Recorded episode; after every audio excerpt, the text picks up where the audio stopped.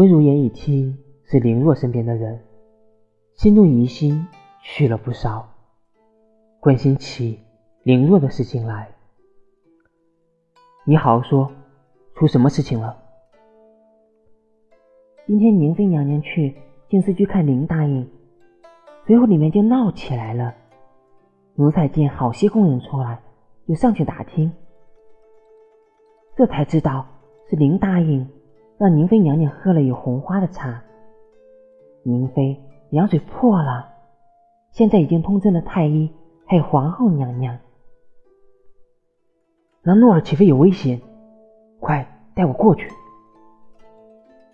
奴才还听到一件事，其实宁妃娘娘是假孕。被林答应撞破，